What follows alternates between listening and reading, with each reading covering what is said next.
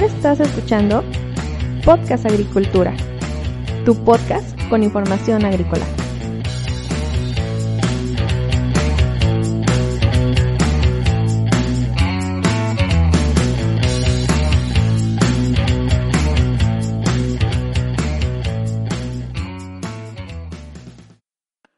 Hola, ¿qué tal? Yo soy Yolmo Axayacat y en este episodio te voy a presentar la entrevista que le hice a Benjamín Ayala, un especialista en el tema de crédito agrícola, quien ha respondido varias inquietudes que tenía al respecto y que seguramente te serán de interés.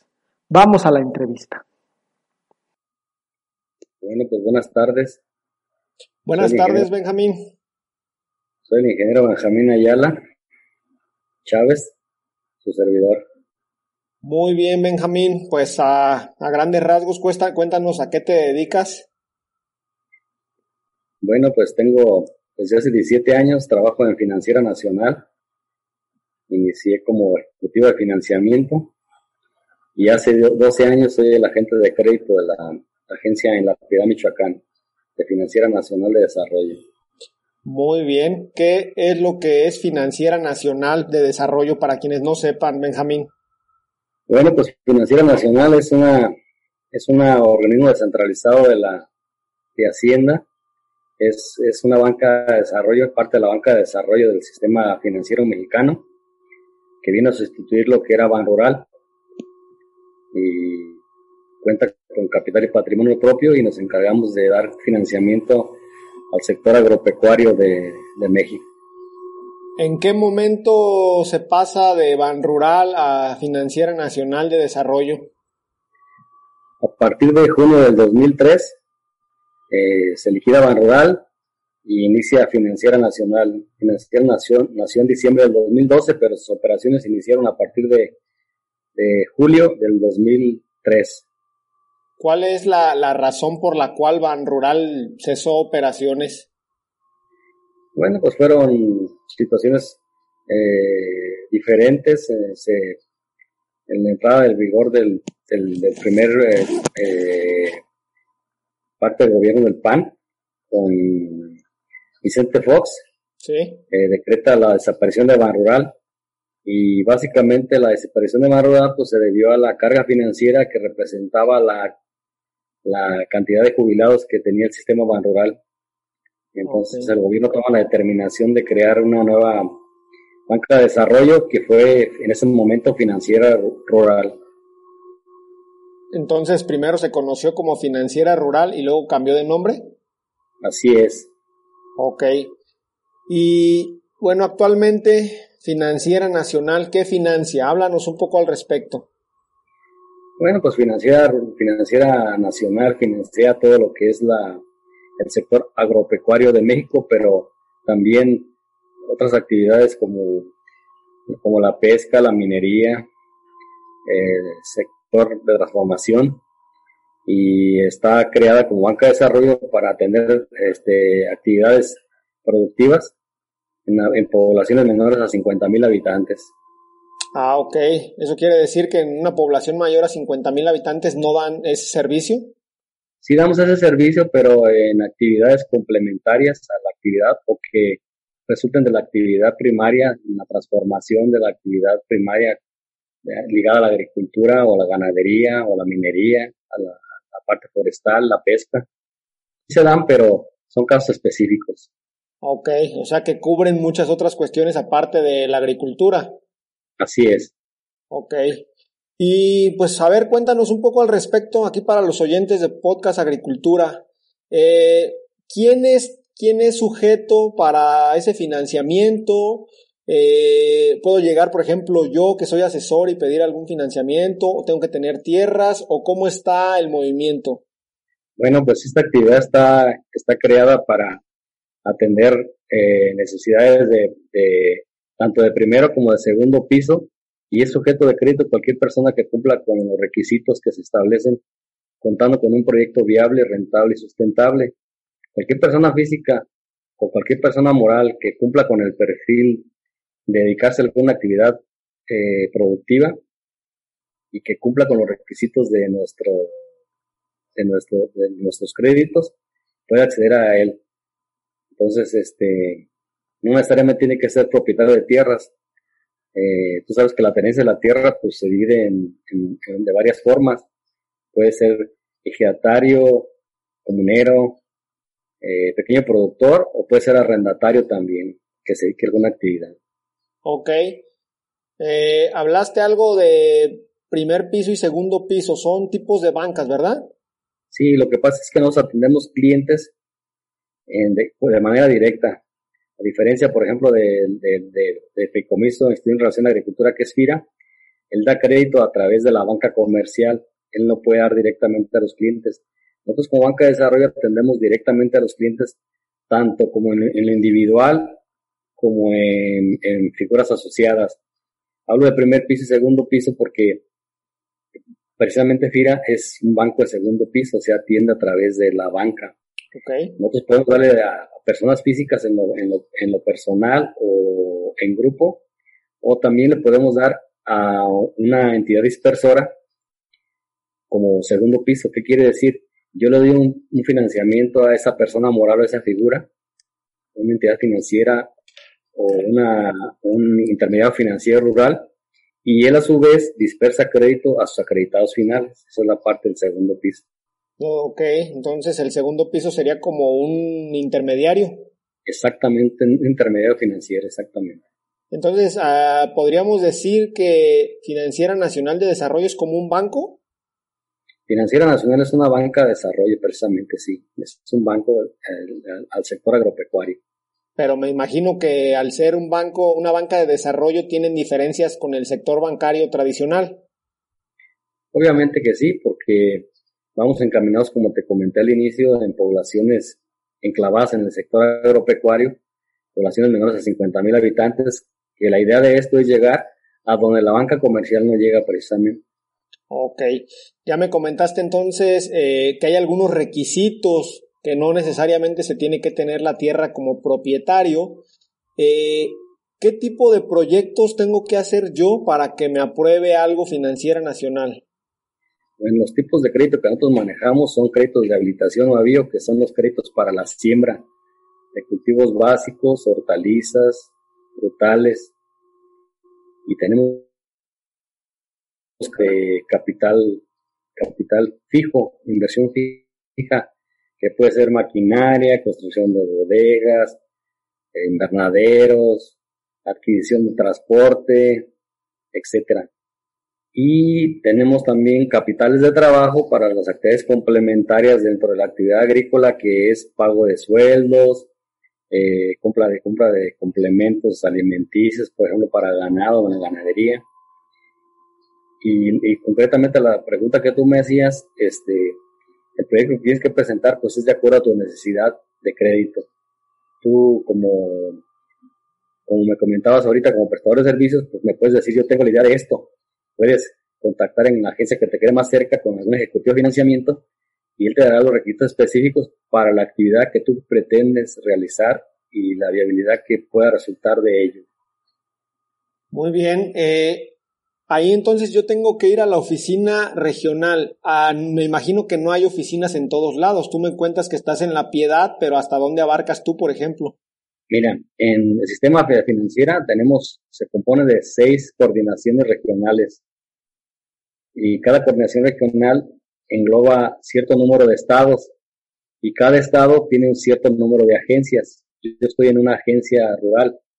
Por ejemplo, la Coordinación Regional Centro Occidente, que es en la que yo estoy, la sede está en Guadalajara. Eh, nuestro corporativo de todas está en la Ciudad de México. Y yo, yo dependo de una agencia estatal del estado de Michoacán y este se compone de siete agencias. Y el área de influencia está delimitado prácticamente por lo que son los distritos de riego, distritos de desarrollo anteriormente. Ah, ok, entonces se dividen por distritos de riego para más, más, facilidad, pues.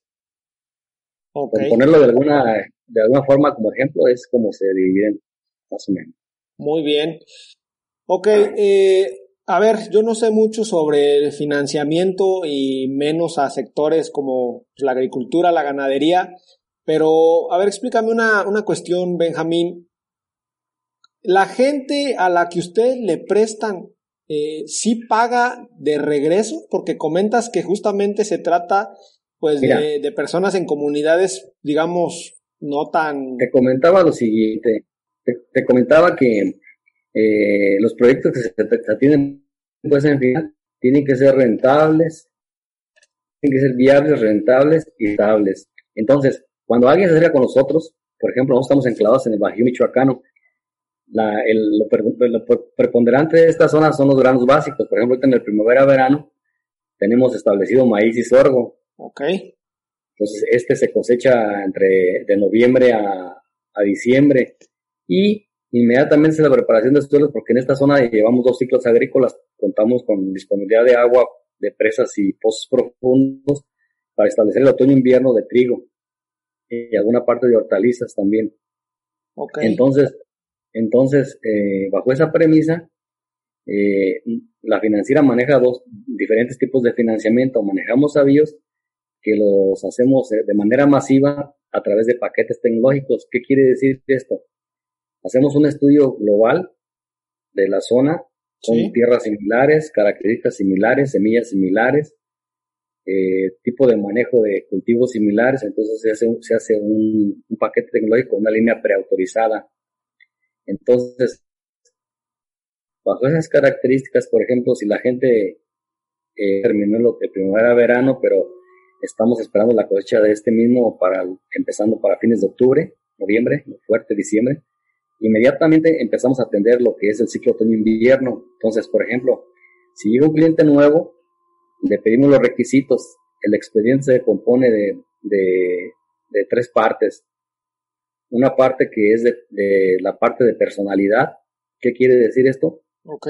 ¿Quién es? ¿De dónde es? ¿A qué se dedica? ¿Cómo lo hace?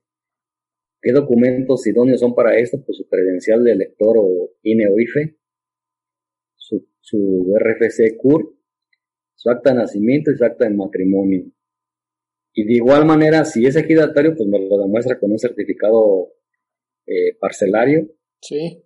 Si es este pequeño productor, pues con alguna escritura, título de propiedad. Y si es arrendatario, pues por un contrato de arrendamiento. Ok. eso conformaría la parte de personalidad. Y la otra parte es la parte de, de, proyecto de inversión. Okay. De inversión, nosotros ya lo determinamos si son créditos para siembra de granos básicos, te decía. Este, lo hacemos a través de un paquete tecnológico por, mencionarte algo, para el cultivo de maíz de este ciclo, el paquete hoy contempló 25 mil pesos por hectárea. De eso financiera este, hace el, el, apoyo aproximadamente como del 60 al 70% de financiamiento y el 30% es aportación del productor. En ningún caso financiera presta el 100% del proyecto. De cualquier proyecto de inversión, el máximo, el máximo que financiera habita es el 80%. Muy bien, eh, mm, entonces está la cuestión de personalidad y la parte del proyecto de inversión. ¿No había una tercera? Sí, es la parte de seguridad financiera que es el otorgamiento de una garantía adicional para, para cubrir el riesgo financiero. Ok, eh, ¿qué es lo que cubre el riesgo? Me imagino que lo de siempre, ¿no? Terrenos o casas o algo así. Y pues sí, puede ir desde garantías, son diferentes tipos de garantías de garantías este, mobiliarias que son lo que tú mencionabas, maquinaria, equipo, vehículos y, garantías hipotecarias que son casas, terrenos, eh, bodegas, pero también se manejan diferentes tipos de garantías, manejamos garantías personales, garantías de obligado obligación solidaria, manejamos garantías líquidas, entre otras. Muy bien. En la parte de proyectos de inversión, Ustedes hacen, me imagino, una validación previa de los paquetes tecnológicos o cómo deciden qué lleva cada paquete. Por ejemplo, ahorita en este ciclo estamos preparando lo que son desde la preparación de terreno, el paquete lleva desde preparación de terreno, eh, eh, compra de semillas, fertilizantes, riego, eh, herbicidas, incluye el seguro agrícola hasta la parte del costo de cosecha. Y eso nos lo validan a nosotros los distritos, los, este, los, mm, lo que antes Zagarpa, nos, valida, los paquetes tecnológicos, a saber exactamente, nos valida los paquetes y ya los metemos a autorización en, en, nuestros, en nuestros este, distintos eh, niveles de autorización de la financiera. Ok. ¿Los, ¿Los paquetes llevan algún tipo de, digamos, sobreprecio? Porque, por ejemplo, los fertilizantes, herbicidas y eso, cuando cambia el dólar pueden subir, ¿no? Pues lo que pasa es que lo hacemos a una fecha determinada ya pegada al ciclo. Por ejemplo, ahorita ya casi estamos preparando los paquetes tecnológicos, entonces hacemos consulta de, por ejemplo, cuánto vale la semilla de, trigo, cuánto vale, por ejemplo, el triple 17, cuánto vale el, este, la urea, cuánto valen los foliares, cuánto vale el, cuánto cuesta el diésel para la preparación de, de, la, de la máquina de los tractores. Sí. ¿Cuánto vale, cuánto cuesta el costo de la trilladora, por ejemplo, de flete y acarreo? Y el seguro agrícola, que es muy importante también, la cuota de seguro agrícola para el ciclo. Ok, ¿el seguro agrícola dices que cubre hasta qué punto? El seguro agrícola cubre hasta, bueno, la, la cuota se contrata por el 100% del financiamiento. Por ejemplo, para este caso el maíz se, contrató la cuota de seguro para los 25 mil pesos. Porque no tendría sentido que yo le diera la cuota de crédito, que la cuota límite, que es la que yo, la crédito que yo le doy, pero que haya desprotegido la parte que él pone el cliente, porque el cliente pone por su trabajo, la maquila, la maquinaria. Entonces, ese, ese 30% o 25%, pues queda desprotegido. Entonces, con el costo total del seguro, pues, queda cubierto el 100%. Ok, eh, ¿me puedes explicar un poco más aquí cómo aplicaría, por ejemplo, un seguro en caso de alguna pérdida a la cosecha? Bueno, los, tenemos, hay diferentes tipos de seguro, pero los que maneja Financiera Nacional básicamente son a la inversión. ¿Qué quiere decir? Dependiendo la época en la que se haga alguna pérdida, por ejemplo, ahorita que esté ya casi en, en, en el giloteando, entonces ya está prácticamente vista el, la cosecha. Sí. No está completa, pero si fuera el siniestro ahorita, por ejemplo, por, por un granizo o por exceso de lluvias o un incendio por rayo, lo que fuera, pues el, el, el seguro con la experiencia que ya tiene hace sus hace su, su visita, el levantamiento del muestreo del siniestro y determina la pérdida hasta el momento de la etapa fenológica que va el cultivo. Si la inversión, por ejemplo, de los 25 mil pesos, por ejemplo, ahorita fuera en 20 mil, y si, y si, y si él, o sea, hay todavía que de esa cosecha se salve algo y se vaya a, producción hasta el final del ciclo, pues es lo que va a hacer, va a ser una visita ahorita, va a ser el levantamiento. Posteriormente la cosecha, previa a la cosecha, hace otro muestreo y determina que si estábamos eh, considerando que iban a tener 10 toneladas por hectárea, solamente tiene dos, pues él te paga la diferencia de las ocho que no vas a tener. Ah, ok. Y ese dinero en las pólizas de financiera está como beneficiario de la financiera nacional, llegan directamente a financiera. Muy bien. Más o menos, sí, de manera eh, el, el, seguro se contrata con una empresa externa que, digamos, le paga su parte a financiera y su parte al productor. Mira, Financiera está manejando de la siguiente forma. Tenemos varias compañías de seguro. Tenemos algunos, también tenemos varios fondos de aseguramiento. El cliente elige con quién quiere asegurar, me lo indica a mí y la financiera lo que hace es que hace en la, en la, aquí en la piedad se hace todo por una sola administración. ¿Qué es administración? Pues cuando le damos el dinero bajo una transferencia electrónica a una cuenta específica del cliente. Financiera no maneja dinero, todo se hace por Space. Ok. Entonces, de esa administración, si el costo de seguro, por ejemplo, fue para, para maíz 1.500 pesos y yo le di 17.500, 16.000 pesos se le ministran al cliente y 1.500 se depositan a la cuenta de la aseguradora. Entonces, con eso tenemos la plena seguridad de que el cultivo está pagado, está asegurado y está pagado. Y cualquier contingencia, pues sabemos que no va a tener problemas el cliente porque si hay alguna cuestión de indemnización va a llegar directamente a la financiera, el cheque correspondiente. ya, ya voy entendiendo. Eh, has hablado sobre algunos cultivos básicos, en especial cereales. Eh, también manejan otro tipo de cultivos y me refiero, por ejemplo, a las berries. Mira, aquí en las zonas sí tenemos, pero son muy poquitas. Más bien lo que sí tenemos más es parte de hortalizas.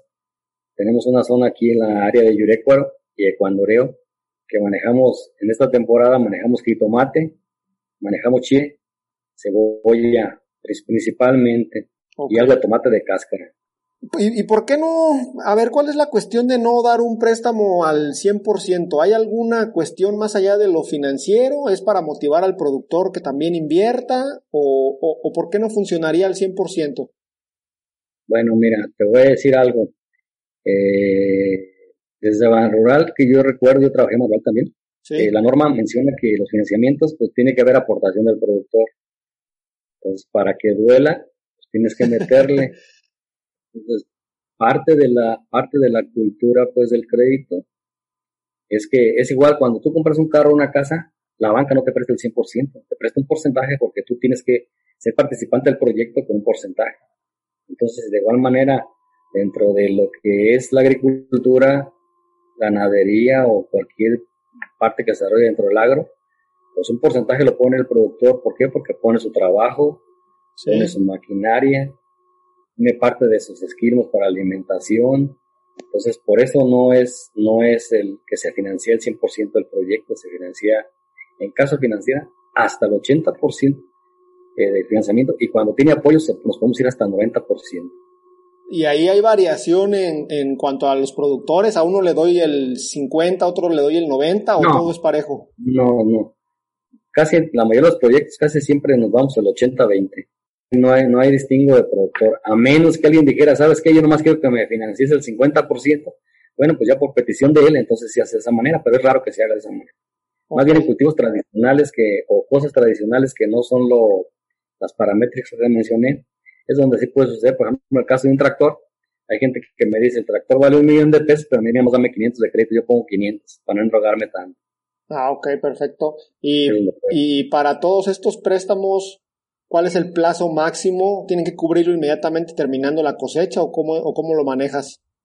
Mira, por ejemplo, el caso de los nosotros manejamos plazos de que van de los de los 7 hasta los 10 meses porque tú bien sabes que tanto el maíz, el sorgo, el trigo, pues son, son cultivos que más o menos los tienes en cinco meses. Sí. Y les proporcionamos, todos les proporcionamos de entre dos a tres meses para la parte de la comercialización, porque muchas veces no les pagan de contado.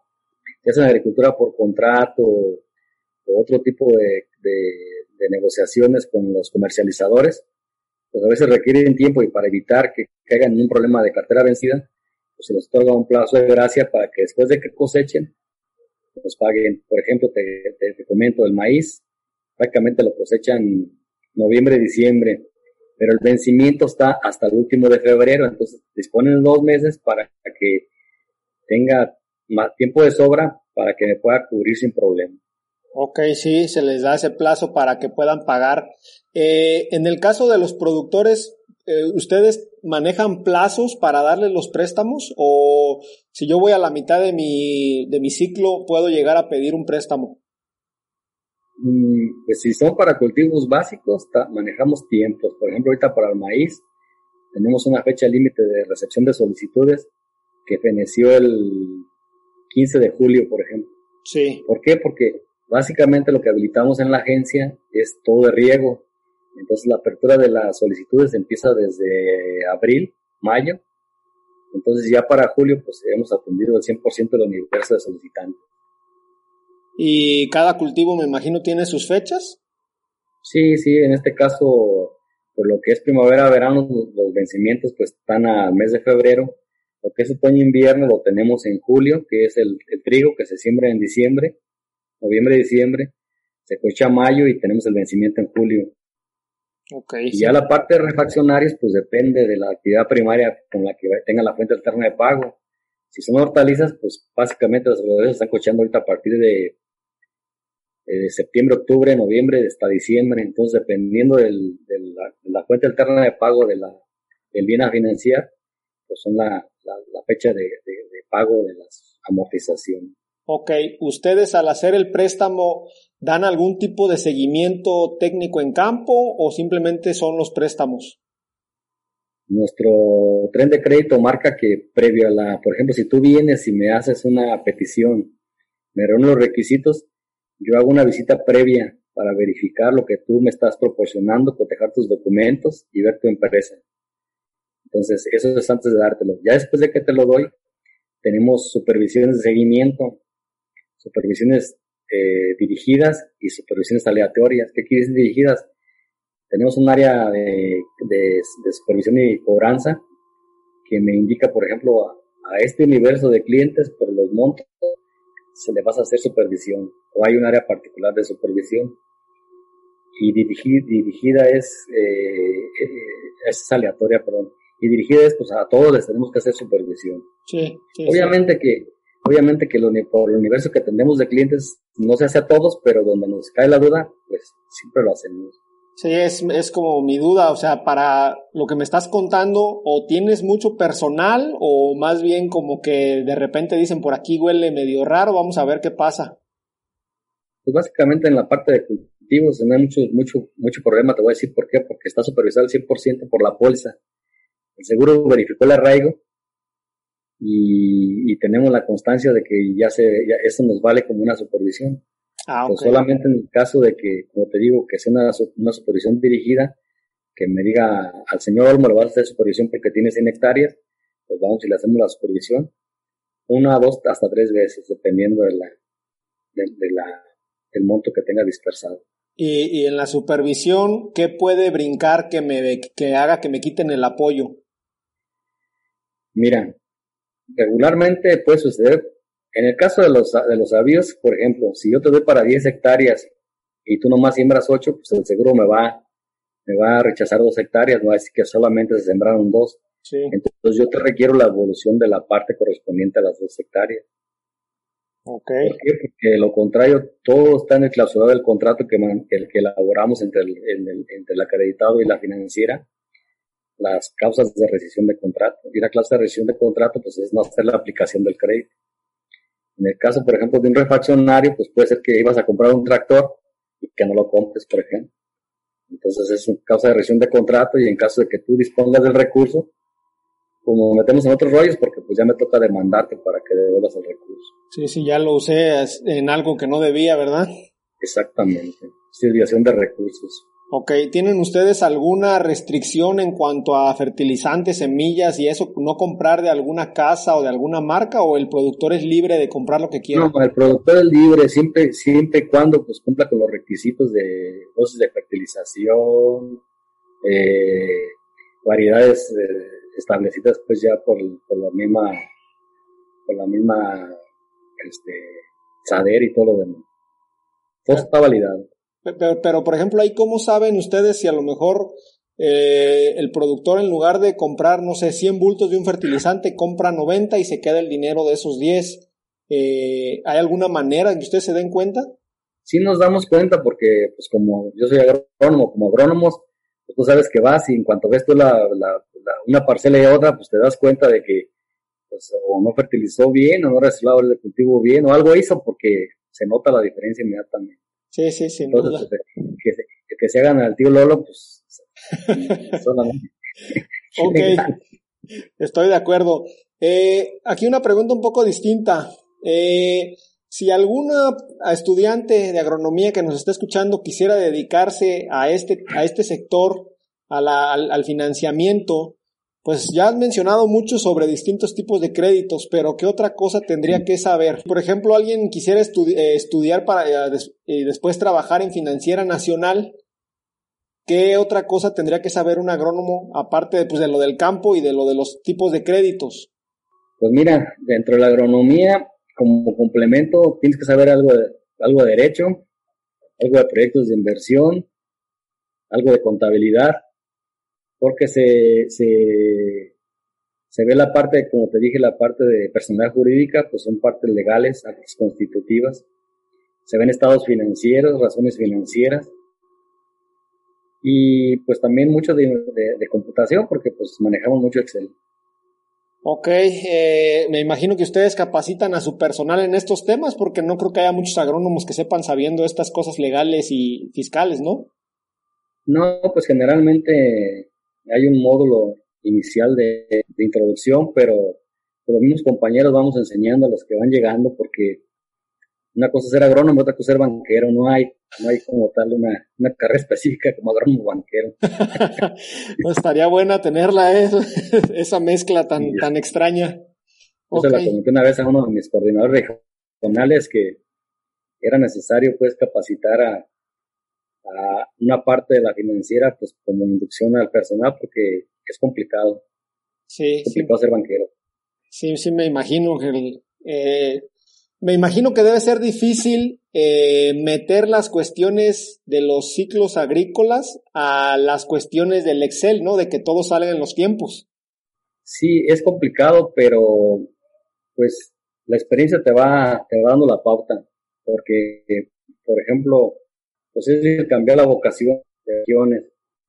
Por ejemplo, en el, aquí estado de Michoacán tenemos regiones muy específicas para la parte de las berries, para la parte de los aguacates, para la parte de los granos básicos que es la que estoy yo, o para la parte de hortalizas, como son la parte de Zamora, que es más fuerte en papa y tomates, fresas. Pero, pues la experiencia de, la, las personas que trabajamos en financiera, pues nos va enseñando a través del tiempo, pues cómo, cómo es el comportamiento y cómo es el manejo de la información que se va requiriendo y haciendo necesaria para cumplir con nuestras actividades. Ok. Eh, ¿Qué tan grande es el reto de llevar una base de datos en Excel de, de todo lo que comentas? ¿No tienen algún otro sistema, digamos, más moderno? Sí, mira, Financiera tiene una plataforma informática que se llama este, Perfin. Esta plataforma informática es la que todo nace en esa plataforma, desde la solicitud de crédito que, que cargamos a, se, se pide una solicitud de crédito por el cliente, por ejemplo, 10 hectáreas de maíz el paquete no está precargado en esa plataforma, al yo multiplicar 10 hectáreas de maíz por la cuota, pues me da automáticamente, por ejemplo, 175 mil pesos por hectárea. Y esa misma me genera el contrato, y esa misma genera los, avisos de vencimiento, esa misma genera los reportes de supervisión. Esa plataforma este, me genera muchísima información. Entonces lo que llevamos en Excel básicamente pues son los estudios de inversión, algunas cédulas paramétricas, algún otro tipo, pero sí, sí es complicado manejar algunas macros. Ok, eh, este, la, información de este sistema se puede, digamos, obtener de manera pública para análisis e investigación de alguna manera o, eso es, está cerrado? No, está cerrada porque es interna, es una plataforma informática de la, del personal de la financiera. La página pública de la financiera hay cierta información que, que tú puedes consultar, pero la parte de la parte operativa, vamos, la que estoy hablando, no tiene acceso más que el personal este, acreditado por la financiera. Cuando tú entras, entras con un usuario con un password, entonces todos tenemos atributos para cierta información, no todo el mundo tiene acceso a toda la información. Okay. Está reservada. De, de, la, de la información que ustedes manejan, ¿se comparte algo con el CIAP, con el Servicio de Información Agroalimentaria y Pesquera, o es diferente? Mm, es diferente porque nosotros como somos agentes técnicos pues de los apoyos de lo que era Zagarpa. Entonces manejamos el Don Ru, manejamos ese que me comentas el Ciaro, pero este eh, si enlazamos cierta información cuando somos agente técnico, ¿qué quiere decir? Que damos el apoyo, damos el crédito y damos el apoyo. Entonces, financiera en muchos casos, hasta el año pasado era instancia ejecutora de algunos programas que que dependían de Zagarpa. Ok. ¿Tú todavía le, le crees que tenga financiera nacional mucho futuro? O sea, esto de financiar al campo va a seguirse dando siempre? Mira, yo ingresé en el 2008 a Ban Rural y estuve hasta el 2013 en su desaparición. Te puedo comentar que en 15 años que duré en Ban Rural, eh, me tocó ver muchos cambios con Rural y me tocó ser pilar del cambio que surgió Rural. Cuando Rural se liquidó, Rural era solvente, porque se hablaba de que no era solvente. Se cambió la, la, la, mentalidad de la gente, la mentalidad de no pago, la mentalidad de que era un crédito se tenía que devolver. Desgraciadamente hubo otras cuestiones, planes de gobierno y cargas fiscales, por lo que te decía de la carga financiera que representaba el, el mantener tanto jubilado. Sí y pues se tuvo que tomar la opción de, de que iniciaran una nueva, una nueva banca de desarrollo que fue financiada rural. Entra el PAN sigue Felipe Calderón, llega Peña Nieto y le cambia el nombre a Financiera Nacional de Desarrollo Agropecuario Rural Forestal y Pesquero, que es muy grandote.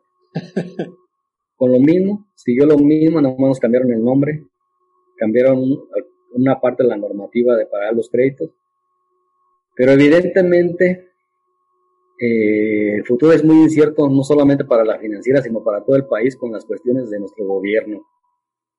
Yo considero que puede hacer que el gobierno pueda tomar, la determinación de, liquidar a financiera rural y crear una nueva banca de desarrollo, pero eh, es una realidad que todos los países del mundo tienen banca de desarrollo. Entonces, de que va a continuar la banca de desarrollo, eh, puede ser esta, puede ser otra, pero debe de continuar porque nosotros tenemos 95 agencias a nivel nacional. Sí. Y atendemos este un cúmulo pues, enorme de, clientes. Entonces, este eh, yo vislumbro que el futuro pues, es incierto, es incierto. Se habla, se ha, se ha hablado desde el año pasado de una nueva financiera que es Finagro, como Sociedad Nacional de Crédito, otra vez como Banca de Desarrollo, pero este no acabo de cuajar se hablaba que esa, esa nueva banca de desarrollo iba a englobar a Financiera Nacional, a, a dos fideicomisos que era FOSIR y FIRCO, y a la Seguridad Nacional que era Agrocemex. Entonces, pues no sabemos qué vaya a pasar. Se va a definir de aquí a fin de año, pero por lo que pase, que sea por el bien del país. Ojalá que sí. Actualmente Financiera Nacional es la única financiera en su tipo eh, de, banca de primer piso en nuestro país. Sí, como, banca de desarrollo existen nueve entidades en el país, pero eh, lo que es mm, básicamente para, para estratos pequeños o créditos pequeños, pues es financiera nacional, porque también pues tenemos a Banobras, tenemos a tenemos a este a, FIRA, que es para banca de segundo piso. Tenemos a este Banco Mex, que también se dedica aparte de la, la, parte agrícola, entre otras, pues, pero son nueve, somos nueve los, bancos de banca de desarrollo. Y ustedes como financiera nacional, ¿qué es el monto máximo de préstamo que, llegan a manejar? Mira, eh, va, por, va, por, facultades. Tenemos facultades de la agencia en los paquetes paquetes que estamos hasta 500 mil UDIs, que vendrían siendo más o menos como 3 millones de pesos. Y de ahí sigue la parte de su comité de crédito, que es hasta, son como hasta 11 millones de pesos. Ok. Y después se va a comité de menores y, y comité de crédito que es en la Ciudad de México. Pero pues ya son créditos de 50, 100, 200, 500 millones. Hay una parte en la, en la normateca de la financiera o en la norma de la financiera que dice que el patrimonio prestable de la financiera no puede exceder los financiamientos hasta cierto porcentaje del patrimonio prestable. Ok. Entonces, no recuerdo los no montos para no echarte mentiras, pero básicamente. Financiera Nacional es una entidad actualmente eh, ¿cómo sería? ¿Sustentable, sostenible? O sea, ¿es, ¿es viable económicamente? Mira, Financiera Nacional 2003 con un patrimonio propio de 20 mil millones de pesos. Y nunca, nunca se le ha inyectado recursos por parte del gobierno. Nos dieron el patrimonio y nuestra obligación es conservarlo y hacerlo crecer. En la actualidad nuestro patrimonio anda arriba de los 30 mil millones de pesos. Quiere decir que a lo largo de 17 años hemos seguido creciendo en, crédito y lo hemos conservado. Entonces, hemos tenido del año 2018 para acá algunos problemas de solvencia por la cuestión ahorita nos está pegado mucho lo del COVID, de cartera vencida. Estamos implementando en este momento un programa de batimiento de cartera para mejorar los indicadores, porque hasta el 2018 andábamos en índices como de entre el 4, 5, 6, 7 en algunos regionales, pero a nivel general estábamos arriba, del, abajo del 5 y ahorita sí se nos disparó un poquito, se nos disparó un poco, pero es natural. La agricultura es una, es un área que, dependemos de muchas cosas. Sí, muchos factores que no se controlan, tienes toda la razón. Exactamente. Muy bien, eh, pues es interesante esto del financiamiento a las cuestiones primarias, a la agricultura, que es en este caso lo que, lo que me interesa. Y pues es interesante las, las, lo que comentas. Eh, de aquí a 5 o 10 años, ¿cuáles serían tus perspectivas si todo marcha eh, igual? Es decir, financiera va a seguir prestando, va a seguir siendo solvente. Eh, ¿Podría llegar una nueva tecnología que cambie esta, este sector o, no lo ves viable? Mira, se ha tratado de implementar cosas similares por la, por la parte de la Secretaría de Hacienda, de copiar modelos como las cajas chilenas, las cajas españolas, pero han venido también países extranjeros a copiar el modelo de financiera para sus países, porque ha sido financiera, ha sido un caso de éxito. Es un caso de éxito, ¿por qué? Porque se ha resuelto, pues a lo mejor no, no como se necesita eh, la parte de atención total en las comunidades más alejadas, pero el despliegue que tuvo con la parte de intermediarios financieros ha sido muy importante porque hemos llegado hasta las partes donde se pensó llegar. Considero que, como te comenté hace un rato, no sé cuál sea el destino de financiera, pero quien siga de financiera tiene bases sólidas para seguir creciendo. Muy bien. Eh, ya para ir terminando, Benjamín, eh, pues tú tienes cuántos años de experiencia como agrónomo? Yo salí en 1988 de la Universidad Michoacana. Ok, no, pues yo andaba naciendo ahí por el 86. Así es, y desde, desde, el, desde el 1 de diciembre del 88 estoy dentro de lo que es el sistema bancario. Entonces tengo 32 años en la actividad. Ok, eh, a ver, resuélveme una duda desde tu punto de vista. Eh, ¿Tú que eres de la Universidad Michoacana, prefieres contratar agrónomos de esa escuela o puedes contratar de donde sea y no hay problema. No, mira, yo no soy escuelista. Yo al ver el perfil de, de la persona, yo tengo en mi, en mi agencia, tengo gente de, la Universidad de Veracruz, de Chapingo, de la, Michoacana, de universidades de la Salle, de la universidad particular. Entonces, este, básicamente, pues es el, es el mono, no es la escuela. Ok, excelente, pues eso es muy bueno. Ya para cerrar, Benjamín, ¿algún mensaje que quieras dejarle a las personas que te están escuchando? Eh, pues, ¿Alguna invitación o, algo que quieras decirles? Bueno, pues que a pesar de los tiempos difíciles, yo creo que unidos podemos salir adelante y hay que echarle ganas y Financiera está para apoyarlos en todos sus proyectos. Y hasta aquí la entrevista del día de hoy. Quiero agradecer nuevamente a Benjamín por el tiempo y la disposición para esta entrevista y de igual manera quiero agradecer a mi amigo de propedéutico de Chapingo, Héctor Sansén, por haber hecho el link para que Benjamín pudiera ser entrevistado por mi parte. Si tienes algún comentario, recuerda que lo puedes dejar en las notas del episodio. Muchas gracias. Hasta luego.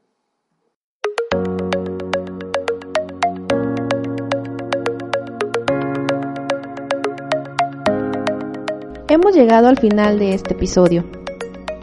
Muchas gracias por escuchar Podcast Agricultura.